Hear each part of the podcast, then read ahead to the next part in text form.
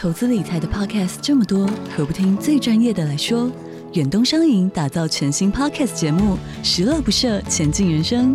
由演艺圈最会存钱的小梁哥带着您一起学习各式各样的金融知识、理财心法，从人生历练聊到银行专业，让您财富不设限，快乐不受限，一起理财规划，前进人生。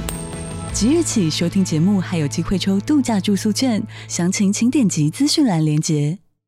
在中国政府的眼里，他是先想：哎，我今年 GDP 要考核多少？如果是五个五个点，好，我想想看，那五个点我会去哪里找？其实，在中国，他们不是以发展为目标来，就是说发来来搞经济工作的，他其实是以 KPI 为 为目标。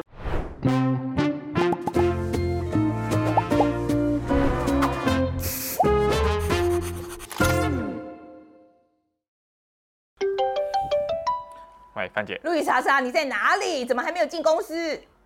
我在找灵感。哦，我不管哦，你你那个明天一定要马上把那个谁的那个访纲给我哦。气死我了，这些人真的太自由了。上次呢，阿花给我跑去日本，那现在敲边鼓又给我跑去韩国。这些人每次在线上开会都在奇奇怪怪的地方。好险！我也叫大家装了一个叫做 Surfshark VPN，比一般的网络加密程度更高，让他们有时候呢在咖啡厅啊、机场啊、迪士尼用公共的 WiFi 回传资料，安全上能够更有保障。Surfshark VPN 还有 Clean Web 的服务，能够有效阻挡广告啊、网络钓鱼啊、恶意软体，减少电脑、手机的损害。这样是不是就可以阻挡我不要一直当三 C 杀手啊？还有一个功用是我常常用的，我就是用那个 Netflix 追美剧嘛。但是呢，因为地区设定的关系，很多美剧都看不到。但是我一用了这个 Surfshark VPN 之后呢，马上就秒回美国，什么剧都可以看。哎，那个范姐，我的电脑还没有装那个 Surfshark VPN。哎，这不是入职第一天就要就要赶快去装吗？现在赶快去装装，报公账，OK？那记得我们有优惠码，叫做 F A N C H I F E I，OK？好，那这个优惠码呢，大家也可以使用哦，你就可以马上获得专属优惠，加上额外的三个月免费。那办一个账号就可以在无限制的装置上使用，这太划算了吧？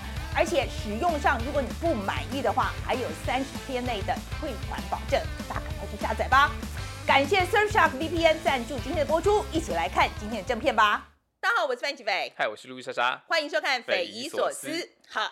那今天的阿姨想知道哦，我们是想要谈谈中国的经济。嗯，OK，这个中国经济呢，其实我们做这么多报道啊，一直，哎，我不知道路易莎有没有这种感觉，好像一直都有两派说法。嗯哼。一派呢，就是中国一定强哈，然后就中国一定很快就会追上美国，成为世界第一强权。熊猫派，哎，对，就是有一派呢，就是中国会非常厉害；另外一派呢，就是唱衰派啊，就是呃，比如说什么有很多城投债啦，啦对，然后什么呃，也有什么青年就业的问题，就青年青年失业率很高的问题啦，嗯、反正就是中国一大堆问题啦，就中国一定完蛋。嗯，啊，就基本上是有两派的这个说法。说实在，我。我们我们其实很多谈做的报道，其实都是跟着外媒嘛，我们都是看外媒的分析这样子。那外媒其实，在讲到的时候，就常常讲，就是说啊，这个比如说这个烂尾楼，这个洞很大啊。我们现在因为这个中国的制度就很不透明啊，所以根本看不出来这个洞很大，所以这个问题很严重。嗯。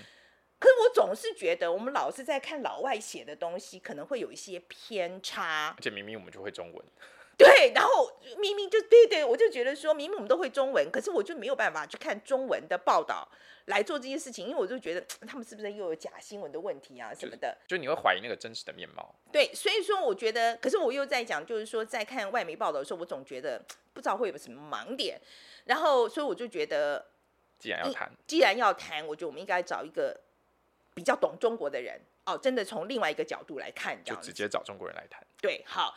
那今天呢，我们就找了一位美国的 YouTuber，他是一个住在美国的中国人，这样子。然后呢，他有一个呃 YouTube 的频道，就叫小翠时政财经。那我们之之所以会知道小翠，其实是很多网友推荐，嗯、就是说他讲中国的经济很有观点，这样子。嗯、那有关小翠的背景，我交给路易莎莎来介绍。好，大家如果有去看小翠时政财经他的影片，你就会发现一个特色，就是他讲事情的时候，他不是用。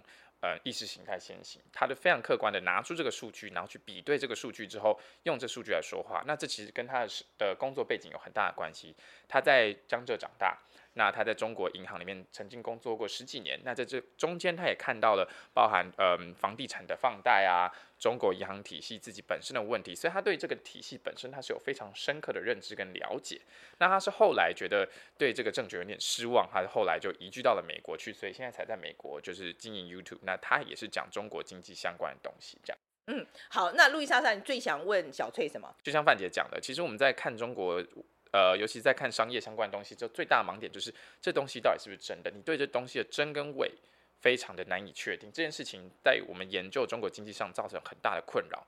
那我想知道说，他的频道里面讲了非常非常多，用了非常多的例子，然后他去怎么找到这些资料？他怎么知道这些资料的水分是多还是少？这是第一件事情。第二件事情就是每隔一段时间就会看到中国经济上有一个很大的问题爆出来，不管是城投债跑跑出来，不管是恒大倒闭，或是蚂蚁被抓，这件事情就是。每次看到唱衰派就会说中国完蛋了，这次一定完蛋。这一次是不是真的完蛋？我想知道这件事情。那最后一个东西，其实我很好奇的，就是大家其实有听到，就是习近平上任之后，其实他就是有所谓的国进民退的政治政策。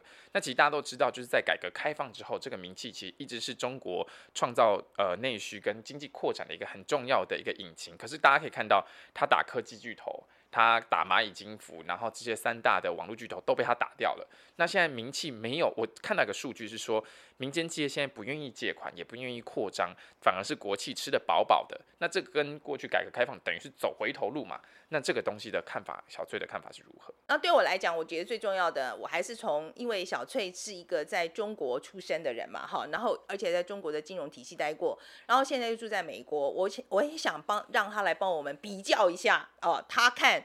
美国跟中国这个竞争的这个关系，那他觉得谁会胜出？他他的观察是什么？好了，那我们来看看小翠怎么说。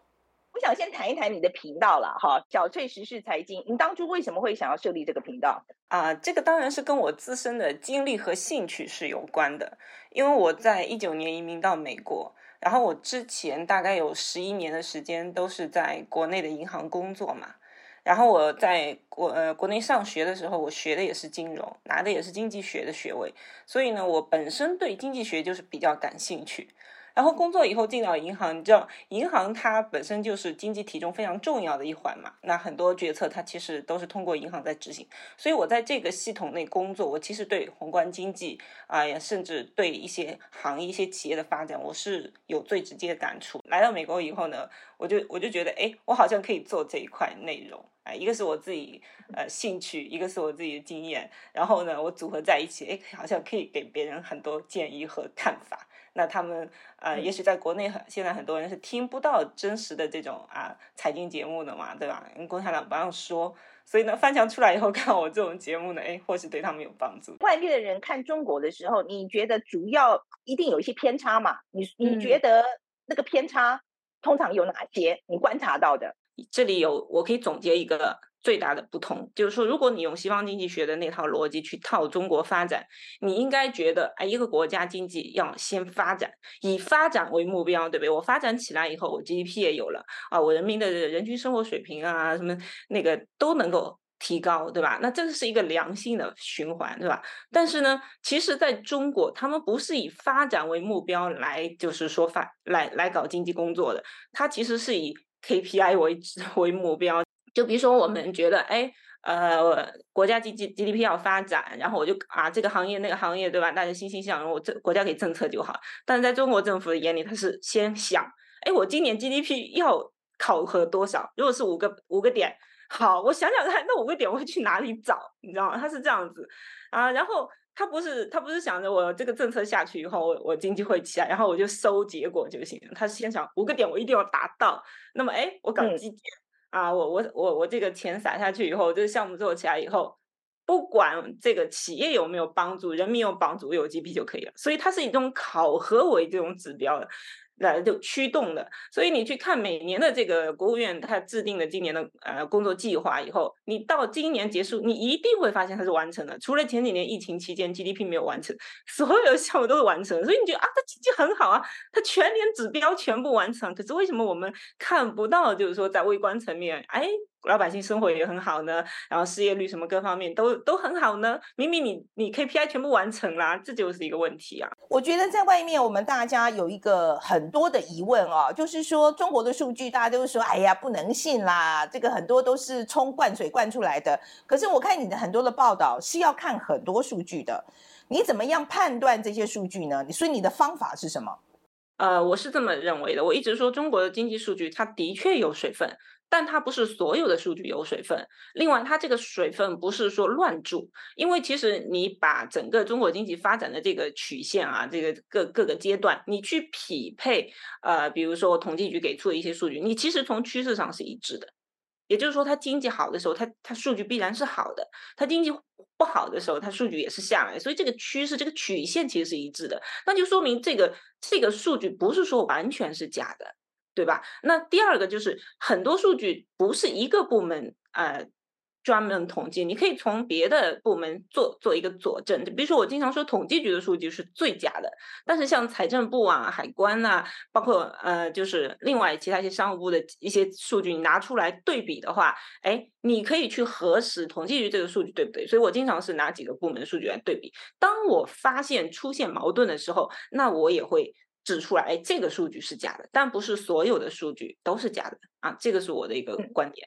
另外一个呢，我不知道有没有注意到，就是我们台湾媒体在讲到中国经济的时候呢，常常就有那种态度啊，就是要么就看衰，要么就是看好戏。我不知道你有没有注意到这个现象？有有有有有。其实我我这个频道也经常被小粉红抢，说我天天唱衰中国经济。但是我觉得我其实不应该算一个唱衰派，因为我是实事求是拿拿数据来给你分析，而且每个人分析的时候，他必然有一个角度的。我认为唱衰也好，或者是唱多也好，都是基于你自己的立场和利益来来发生的。就比如说我这个频道的话，我肯定不是站在共产党既得利益者那一方，或党员那一方啊，或者红二代那一方的，我是站在普通老百姓那一方，所以在普通老百姓生活中感受到的，应该是跟我频道呈现出来的这个呃经济状态是一致的。但是，假如说我我今天是一个特权阶级，我是一个红二代，我当然唱好中国经济啊，因为拿到很多特权。就比如说像疫情期间，我可以去啊做疫苗啊，我可以去去做核酸啊。那我我赚好多好多钱，那你说我当然看好中国经济，对不对？那另外就比如像像华尔街那些呃投行，他为什么像像高盛是每天 看好中国经济？那为什么？那他手里有很多中国资产啊，他说不定还要找人接盘啊，对不对啊？像像新加坡那个什么国外国家基金也是找好有好多那个中国项目，那他当然看好，他自己就投在那里，他还没有套现呢，对不对？那跟他利益相关，他当然看好。这是我我的一个一个观点，就说看你是站在谁的立场上看问题啊。这两天其实才这个新闻做蛮大的，因为就是中国的失业率好像快要接近到百分之二十了。这个数据现在是说已经超过了百分之二十了。我给大家一个概念啊，就是说台湾呢，相较之下，我们在去年的数据啊给的是八点三左右，然后美国的在今年五月的数据是百分之七左右。这给大家一个概念，就是说这个差别有多大这样子。嗯，好，所以这个青年失业率这个问题啊。第一个，我们来谈谈，你觉得这个数字是不是真的很严重？很严重，当然很严重，而且这个程度可能还是有所保守。百分之二十这个程度，我觉得还是有所保守，因为我专门有做过一期节目，讲统计局这个数据它是怎么统计出来的。这很多人是不在这个统计样本里的。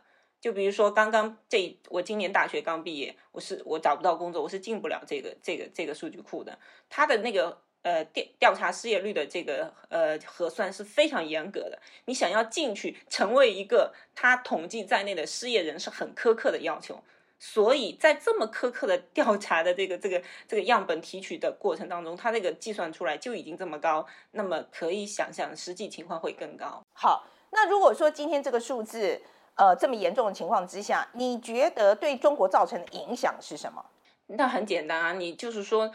大量的大学生找不到工作，青年失业率这么高，那就那就意味着你这个国家的失业率特别高。但其实失业率高是一个非常严重的问题，在所有的经济体当中，对吧？我们通常只关注两个最核心的那个呃，就是经济指标，这样是央行最关注的两个，一个就是失业率，一个就是 CPI，对不对？那现在因为中国现在经济处于通缩状态，CPI 是很偏低的，但是你的失业率却这么高，大量的人找不到工，找不到工作，而且他们也没有福利那种啊，我可以拿点失业金啊，或者我有医我有医保啊，我生活不用愁。那找不到失业呃找不到工作，就意味着这些人可能真的是要没饭吃，或者看不起医生啊，或者说回家要啃老。那中国有很多人生活条件其实不好的，那你这个社会就不稳定了，对吧？我我可能要去偷。啊，我我有时候抑郁，我可能要要要要结束自己的生命。但现在中国就出现很多这种问题啊，对吧？你你可以去看这种呃互相伤害的那种谋杀案啊，灭灭人全家这种事情就特别多。这其实就是都是由于这种呃底层不稳，大家就就生活没有保障啊，失业率太高，对吧？就产生了一些社会动荡。当然，这种消息都被他们封住了，但实际上现在已经是非常动荡，发生了很多恶性事件。啊，那这就是失业率最坏的一个影响。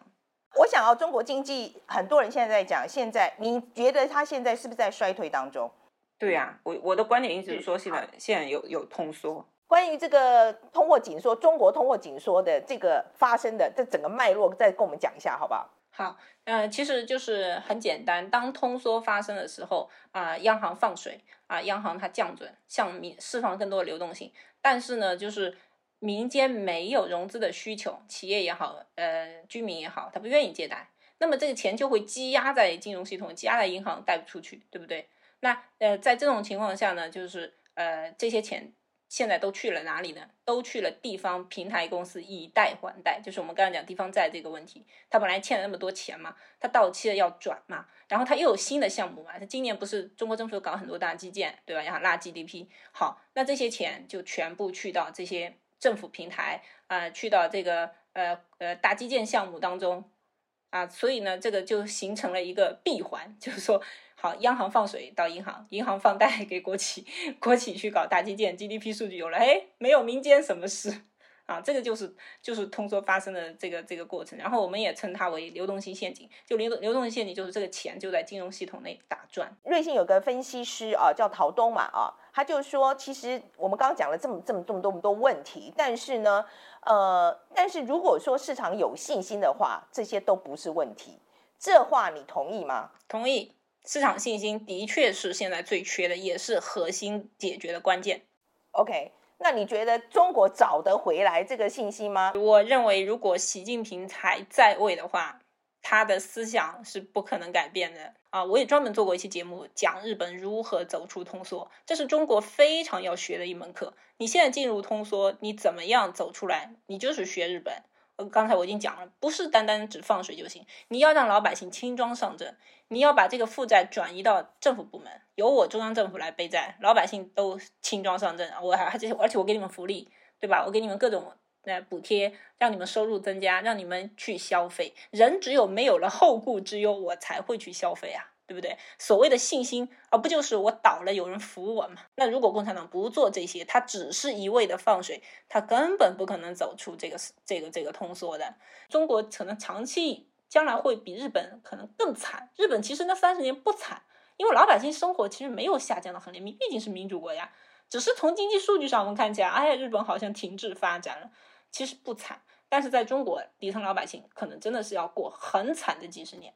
假如习近平还活着的话，对吧？需要有一个大刀阔斧改革的人去做这件事情。但我我觉得共产党内部可能会比较难出现这样一个人物。另外一个数字，大家最近常在看的啊，就是那个叫做呃整体 P 那个 PMI 啊，这个数字基本上就是告诉大家呢，它这个整体的经济的大概活络的情况怎么样这样子。通常超过五十，这状况就不错。那整体 PMI 这个数据在五月是上升了。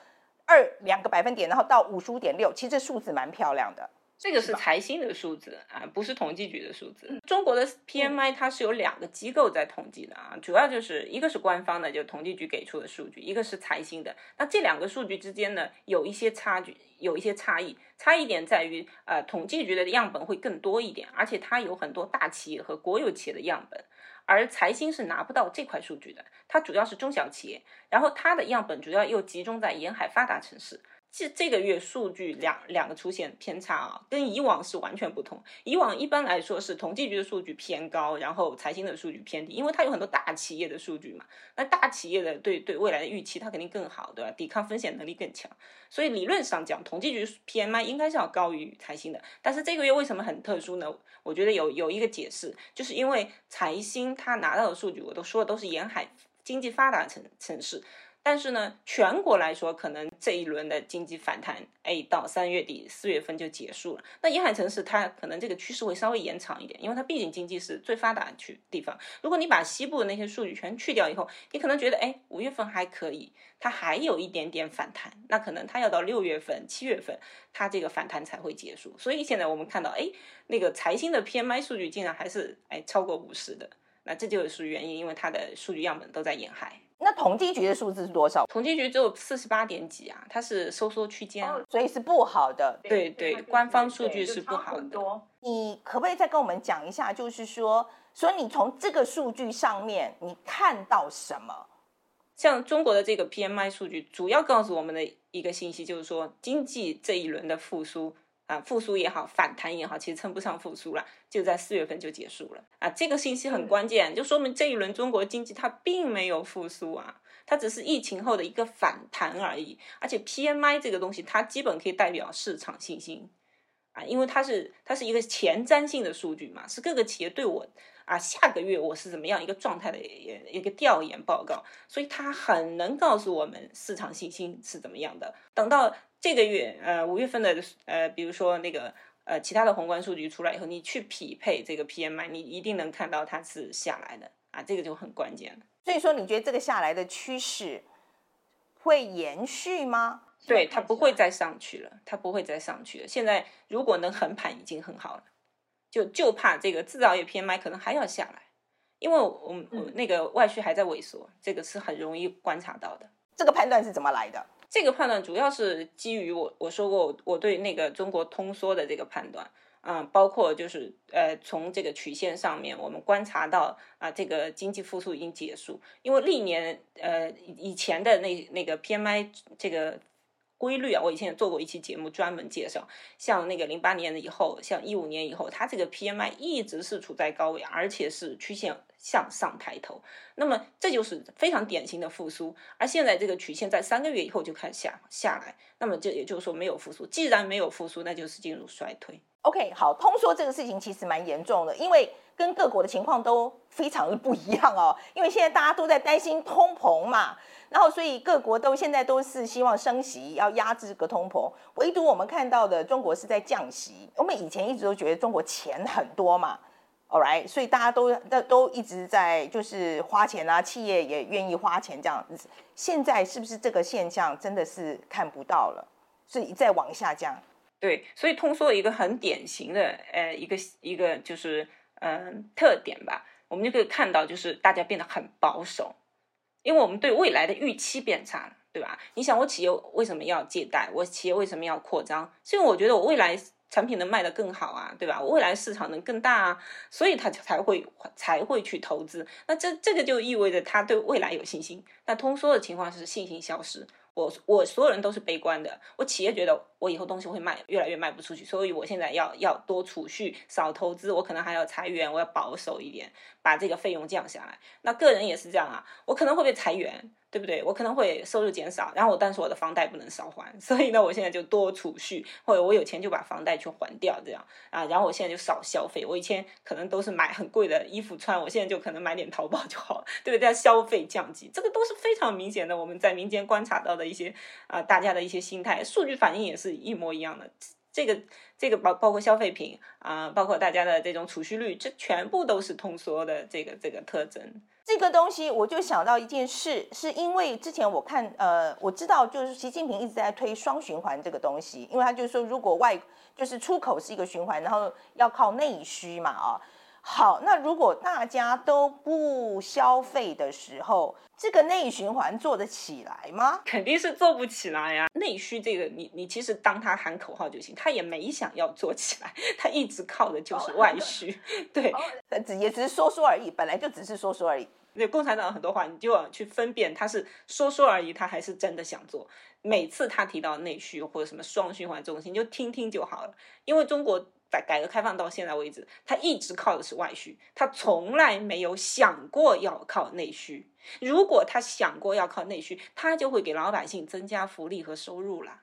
但是他没有，而且呢，你要这么去想，在中国呢，他是人是分阶层的，就在中国，你真正称得上购买力啊，称得上是能够进入啊这个统计范围的，其实只有几千万人而已，其他的人根本就不配。有消费数据，你可以这么去理解。所以他们在制定政策的时候，其实考量的是那几千万人的消费力，那几千万人的意愿，而不是上面十几亿人的意愿。我们其实做过好几条新闻，也都在讲这个城投债啊，城投债其实就是地方政府的借贷嘛啊，这个东西。呃，我你觉得城投债这个问题严重不严重？这个问题是很严重，但是这个问题的解决呢，哎，可能就是说将来你还是觉得不严重。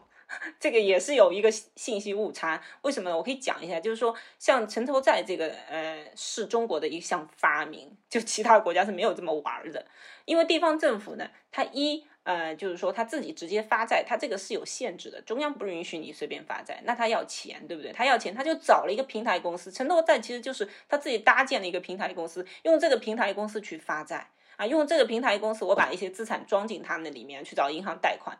那这样子的话，你可以说这个东西是有财政担保，因为这个钱其实就是财政在用。但是你也可以说它是一家国企。那么既然是一家国企，我就可以破产了，我钱就可以不还了，我我资不抵债，我不就不还了吗？对不对？所以你随时又可以剥离啊，对吧？那所以。中央为什么现在敢表态说，我你们地方地方的财财政问题，我们中央不管啊，你们自自己解决？为什么？就是因为国企它可以剥离，那它剥离以后，它破产清算，那损失的是谁？是银行，是投资人，对吧？买债权一些机构什么，对吧？那那那，所以你说它严重吗？不严重啊，我可以剥离啊，对不对？但是你说它不严重吗？它当然严重啊，它会影响到投资人，会影响到银行，而且这个钱很多，那影响到银行，其实就是影响到普通老百姓的储储蓄存款啊。对吧？那你说它严重吗？当然严重。中国的民众，他们不抗议嘛？他们，中国是最优秀的韭菜啊！中国老百姓不敢抗议啊，他他的他又没有权利，他抗议什么？你看现在去年不是还有那个啊、呃、河南村镇银行事件，我不知道你听说没有？大家存款就没有了，嗯，中华没有了，不也是去跪下那个去拉个横幅，去去那个去求求一下，求青天大老爷帮我主持公道？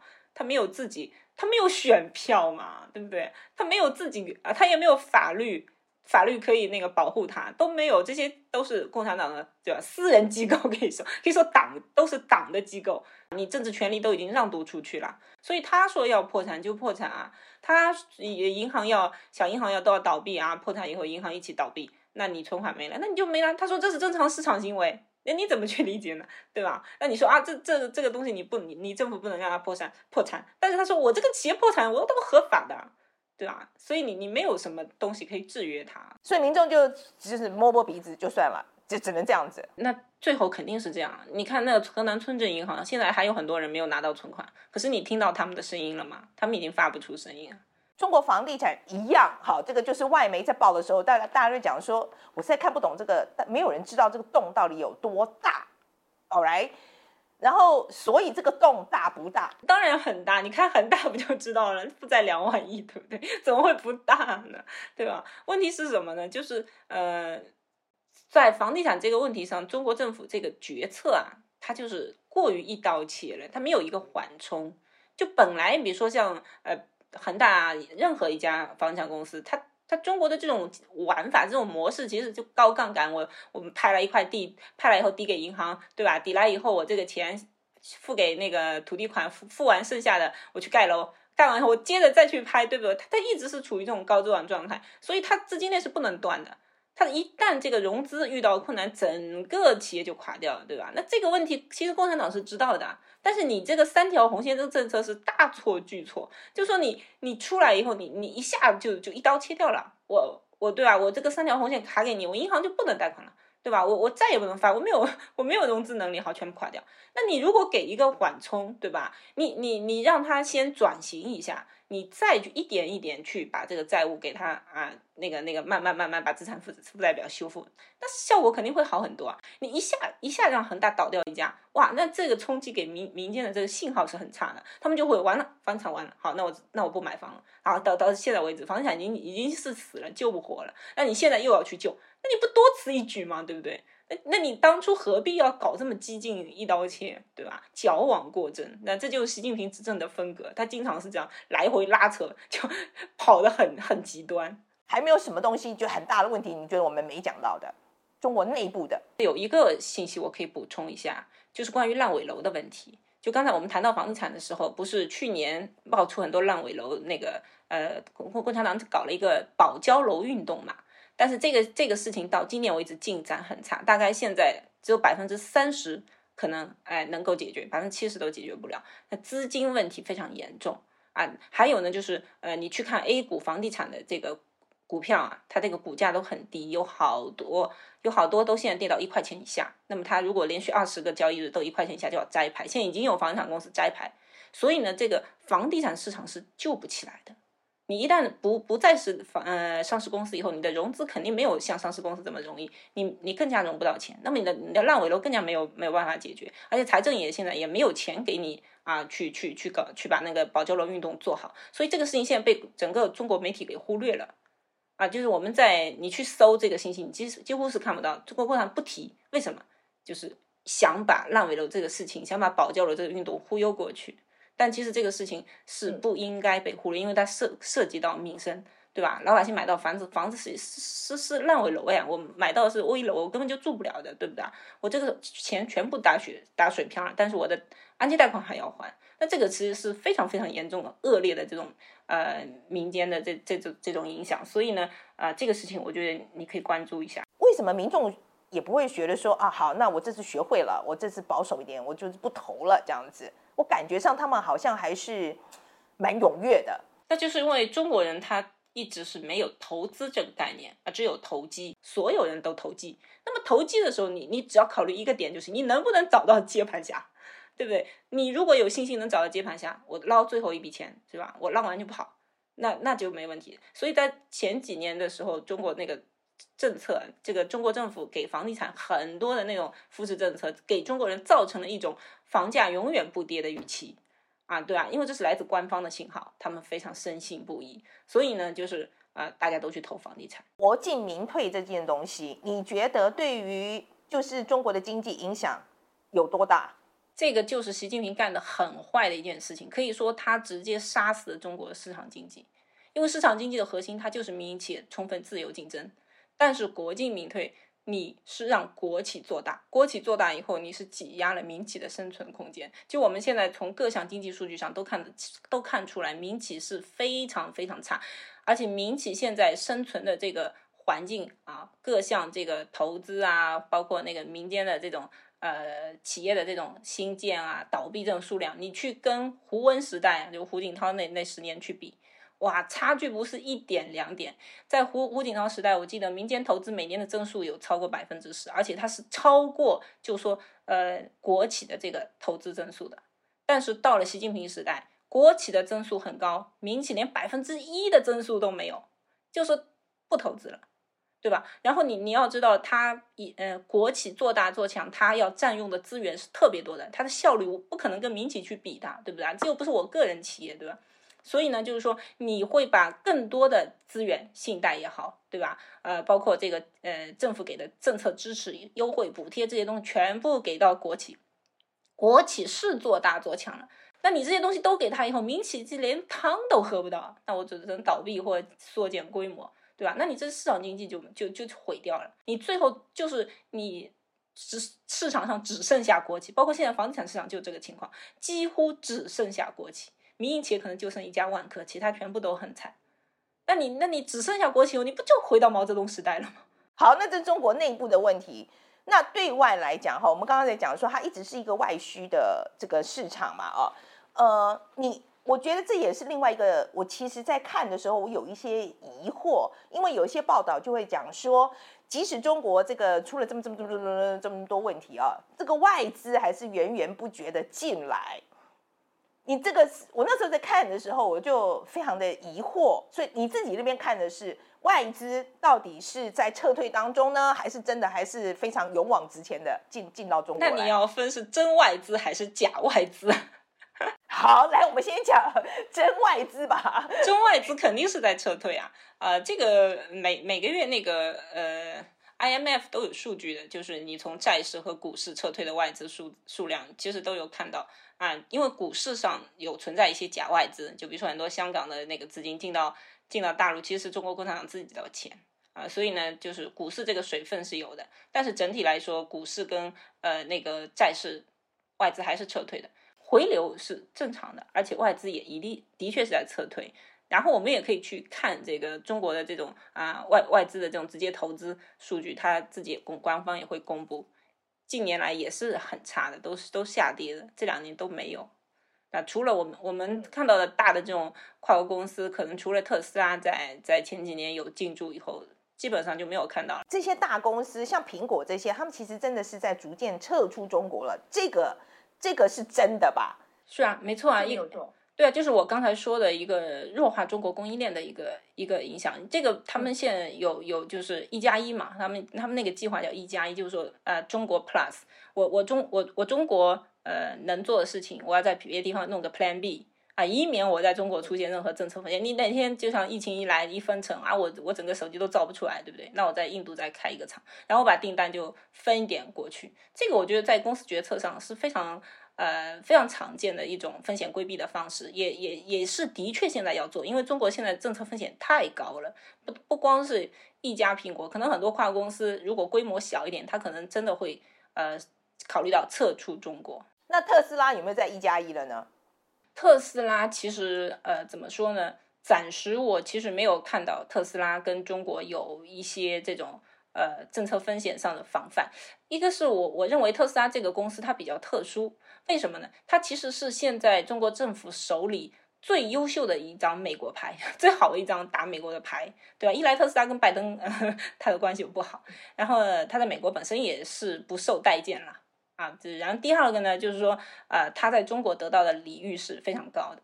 呃，特斯拉是唯一一家到中国以后，它可以独资设厂的公司，其他所有的产呃车企进去全部是合资，对吧？而且你想，中国政府给他多少好处？他在上海不用花一分钱，所有呃建厂的钱都是共共产党贷款给你，还给你各种税收优惠，对吧？所以他是现在是呃，就马斯克他其实。这张呃是就是说，现在在中国政府的手里是一张最好用、最最看重的美国牌，所以这阶段他其实跟中国政府是蜜月期，他能拿到他想要的所有利益，所以我不认为他现在会去防范中国政府，因为他们之间关系还没有出现裂痕。美国现在因为想要跟中国 decoupling 嘛，哈，他想要想想要跟中国慢慢的这个切割出来这样子。那我觉得美国现在用很多各种方法这样子，另外一个就是说，大家争论很多也也有在讲，比如说像制裁，用各种那种各各各式样的这个围堵的手法，比如说半导体啊，很多晶片它不让它进去。呃，你觉得美国这些做法到底有没有用啊？首先，我觉得它呃，美国的所谓这种切割，它不是完全的去中国化，它只是弱化中国在供应链中的地位啊。他目的是要做到让中国不能拿这个供应链来威胁我，所以呢，就说你说完全跟中国切割其实是不太现实，也不是美国政府想要的。他想要的就是你威胁不到我就行了，我让你有一个充分的竞争。我今天订单可以给你，我明天啊，你给我搞一堆乱七八糟的政策风险出来，我立马把订单给别人啊。他只要做到这一点就行。所以现在呃，整体来说，他是做一个弱化中国啊，而不是去中国化，这是第一点。第二点。呃，美国对中国的这种技术封锁围堵当然是有用的，因为中国跟俄罗斯有很大的不同，是俄罗斯是一个能源国，它不贸易也可以的，我卖石油就行，我我我粮食自己都能产，但是中国能源不能自己，粮食也不能自己，它是非常需要依靠进口的，所以你一旦对它啊实现实实施这种技术封锁以后，它其实没有别的路可以走了。对，可是我，可是我最近我一直都有觉得说，就是晶片这个东西对中国实在是影响非常的大。但是我最近又做了一个新闻，就是在讲中国的太空发展这个东西。可是我在看这个东西的时候，我又觉得它也是被围堵的啊。其实那个就是就是美国，其实在这些方面不能说没有努力啊。他比如说他太空站就不给他去，right？他其实是。有想尽办法要围堵这个东西，可是我看起来对中国没什么影响啊，人家现在还是做得很好啊。你看那个太空站那个天宫啊，很厉害啊，所以我就会有一个 question mark，就是说他会不会就是因为一逼之下，他反而另辟途径，他真的自己想办法涂造了一些方法出来？I don't know，就是他自己用一套他自己中国特色的 whatever。中国特色就是集中力量办大事嘛，但是集中力量办大事，他只能办什么呢？就是我跟你都能做到的事情，我效率比你快。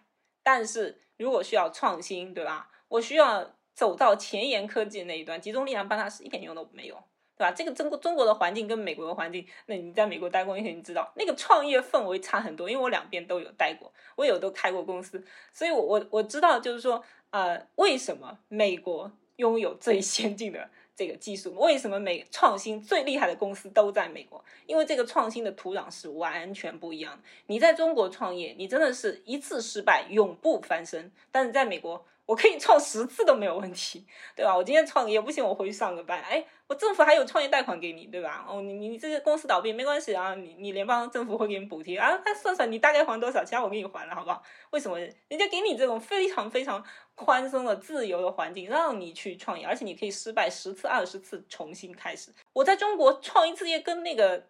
跟那个什么，跟什么，跟赌命一样，对不对？我我失败以后，我可能啊，所有贷款全都，呃，那个我我房子什么车子全部要卖掉，然后我我自己可能还失业，我找不到工作，那我就沦为底层，那谁去创业？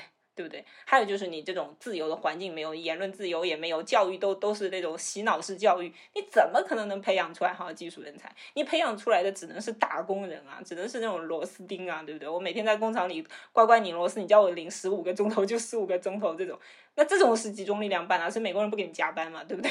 所以你你动作特别快，但是你不可能在科技上有所进步的。你现在看到他在科技上的一些发展也好什么，一他是偷来的技术。对不对？二是别人分享给你的这种，你你已经拿到的东西，对吧？其实是不是不是最顶尖、最核心的这种技术？而且像芯片这种领域，它是根本不可能克服的。他到台湾挖了这么多人才了，你们想，他如果够用的话，他怎么可能做不出来呢？有些东西就不是钱能解决的，对不对？而且有些东西你也靠偷也没用，对不对？你需要偷全世界各国的技术，它 它是组合起来的一个东西。你自己在美国的观察，中国有没有可能挑战取代美国第一强权的这个地位？那是完全不可能，完全不可能。这个都是共产党自己吹牛啦，对吧？你你要怎么样取代美国？你取代美国，你你我我们说的最直接一点，打败美国。其实，在美国，你对吧？你要取代美国，你其实军事上打败他就行。那中国能不能打败他？那不可能的，想都不用想，连台湾都还没有打进来，要打败美国，对不对？不可能。这个完全没有可能，就就我觉得也不也不需要去讨论中国哪儿有优势，美国哪儿有优势，这是一个我我觉得是一个非常 common sense 的东西，它就不可能打败美国。经济上呢？经济上你说 GDP 我我超过你有可能，因为 GDP 很好刷啦，这 GDP 这个东西是真的很好刷，你只要肯投钱就行了，对吧？我我肯浪费钱就行了，G GDP 也许有一天。中国可以超过美国啊，这个这个我我是我是觉得有可能啊，但也不是最近几年的事情。但是你又说，你如果论经济综合实力，那就更加不用提了。你跟你你中国人跟美国人的这个收入差距有多高，对不对？你的消费能力有多强？美国消费能力有多强？美美美国的经济如果想要跟你拼 GDP，很简单，拜登发钱就可以了。美国人一消费，那个 GDP 蹭蹭蹭蹭蹭就往上涨，对不对？那我我这个这个这个你就不可能，人家不不想跟你竞争 GDP，因为没有意义，对吧？所以说就是你如果要 GDP 战胜美国，很容易，美国完全可以被你战战胜。但是你要说论综合经济实力，不可能。那电动车呢？可是大家现在很多很多人在讲啊，说电动车，中国这个电动车产业会很厉害啊。电池啦，还有它的它将来这个整个产产业的发展，现在大家都觉得，哎，中国搞不好是下一波哎。可是你要知道在，在在中国整个电动车行业，包括供应链，如果没有特斯拉，就没有中国的电动车，对不对？他为什么把特斯拉请进去，因为特斯拉去了以后，带动它的供应链本体本土化，它有了这些供应链本土化的公司，它才能够支撑起它其他国有品牌的电动车。这跟当年苹果进驻中国的时候，中国出现一堆山寨手机一模一样，对不对？那没有，如果没有特斯拉，你哪来的供应链呢？对不对？你哪来的本本土这么多呃那个呃电动车能生产出来出口呢？对不对？但是它走的还是什么低端路线？它基本上走的是低端路线。你去看中国出口的一些个电动车，特别特别便宜啊，都卖到什么呃墨西哥呀、非洲啊，然后欧洲也有一点点这样啊。它它它走的是低价模式，它不可能走高端，高端你竞争不过特斯拉。我觉得就是说，整个中国的电动车市场，特斯有特斯拉则兴，无特斯拉则败。那另外一个是，我觉得啊，我自己觉得，集权国家另一个很很很大的竞争力是爱国心。嗯，这个就是洗脑教育。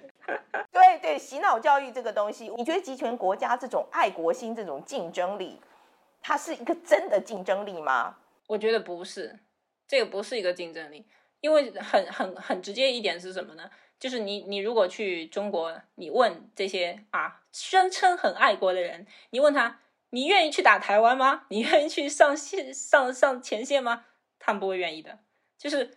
出力别人去，我嘴上喊喊就好啦。所以这个哪叫什么竞争力呢？所谓的爱国心是什么呢？是我我自己的一种精神慰藉，就是我我日子过得很苦嘛，对吧？我我我自己过得非常底层，我在中国受尽了委屈，是吧？所以呢，我需要爱国心来给我一个精神疗愈。你看我们中国在国际上多厉害，我就是我我要有点有点面子。啊，我我我给自己一些精神疗愈，所以我我认为这个的爱国心并不是竞争力。那今天最后面，我想请这个小崔跟我们分析一下好了。你觉得接下来的我们讲说中国五年的经济好了，我为什么讲五年啊？因为其实我们都很担心二零二七中国会来打台湾这样，所以 我们请你分析一下接下来这呃这五年好了，你觉得中国的经济会怎么走？你猜，我们就是猜，嗯，很简单，参考原先日本啊。一旦房地产泡沫戳破以后，它会进入一个很长的一个，就是说失落的 N 年，对吧？在日本当时失落了三十年，其实中国经济就是进入一个通缩通道，它要在这个螺旋里面啊泥潭里面打滚好几年。至于什么时候能走出来，我目前都看不到。如果习近平执政是走不出来的。今天很谢谢小翠，以后欢迎你常常来上我们节目啊，我们多谈谈中国的经济好吗？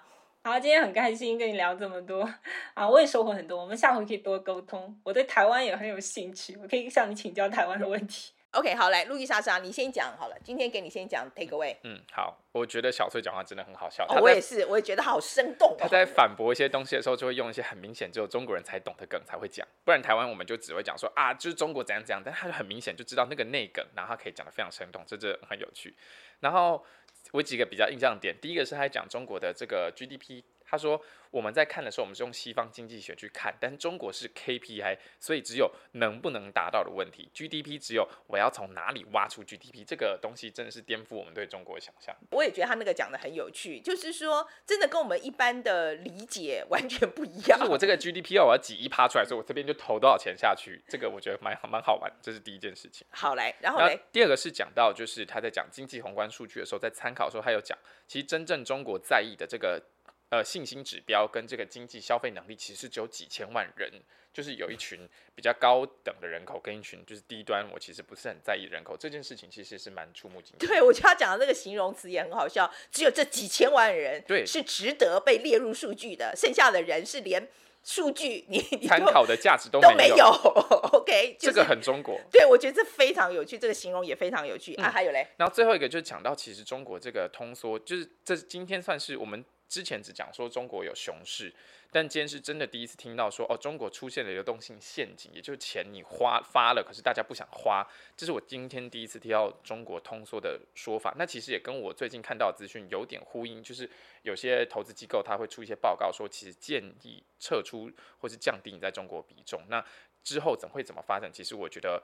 大家从来没有想过嘛？中国改革开放三十几年来，就是一直在扩张。今天如果有一个是通缩中国跟一个萎缩之后的中国，那这个对区域的情势跟全球经济或什么影响？这个值得我们后续再关注。不过这个事情我不会讲的那么斩钉截铁啦。他他是蛮，就是我觉得他的那个他一口咬定啊，对他一口咬定嘛哈，我是不会那么斩钉截铁啦。我会我会建议大家就是说再等一等，再多看一下啊、呃，有特特别是通缩这件事情，因为其实这是一个长期的现象啊、呃，其实接下来几年很关键，我我觉得这个大家可以再观察一下。然后我自己最重要的 take away 啊，第一个就是呃，我我其实他解答了我一个有关外资的问题，因为我是觉得，尤其是习近平上来之后，这个市场经济的变化条件变化这么多，我不懂哎，就是说这些应该很资本主义的外资为什么？还是源源不绝的进来。那今天听小翠在讲，就是说，哦，原来有真外资、假外资，All right，OK，我就说，哦，原来是这个样子，哈，这是第一点。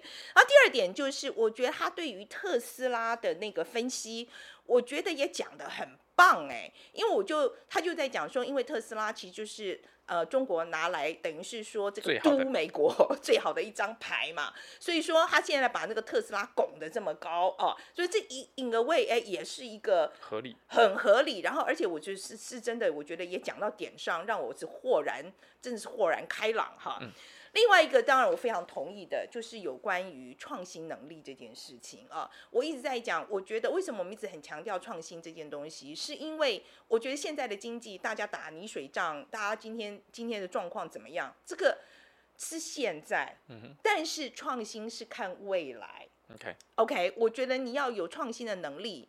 你现在即使很差都没有关系，意思是你有你你是有办法爬出来的。嗯、所以我觉得对一个国家来讲，创新的这个是最重要的一个能量。要看国家这个国家将来会不会强，是要看创新的能力。嗯、那我想今天，我想大家很清楚小翠的这个结论是什么了。嗯、OK，好了，那今天非常欢迎大家来告诉我们你对于小翠的看法啊。你有什么想法？同不同意？然后对，同不同意？然后将来是不是还很欢迎小翠再回来我们这个匪夷所思来多谈一谈？OK，好，那如果喜欢匪夷所思的话，应该要怎么样？按赞、订阅、分享、donate。谢谢大家。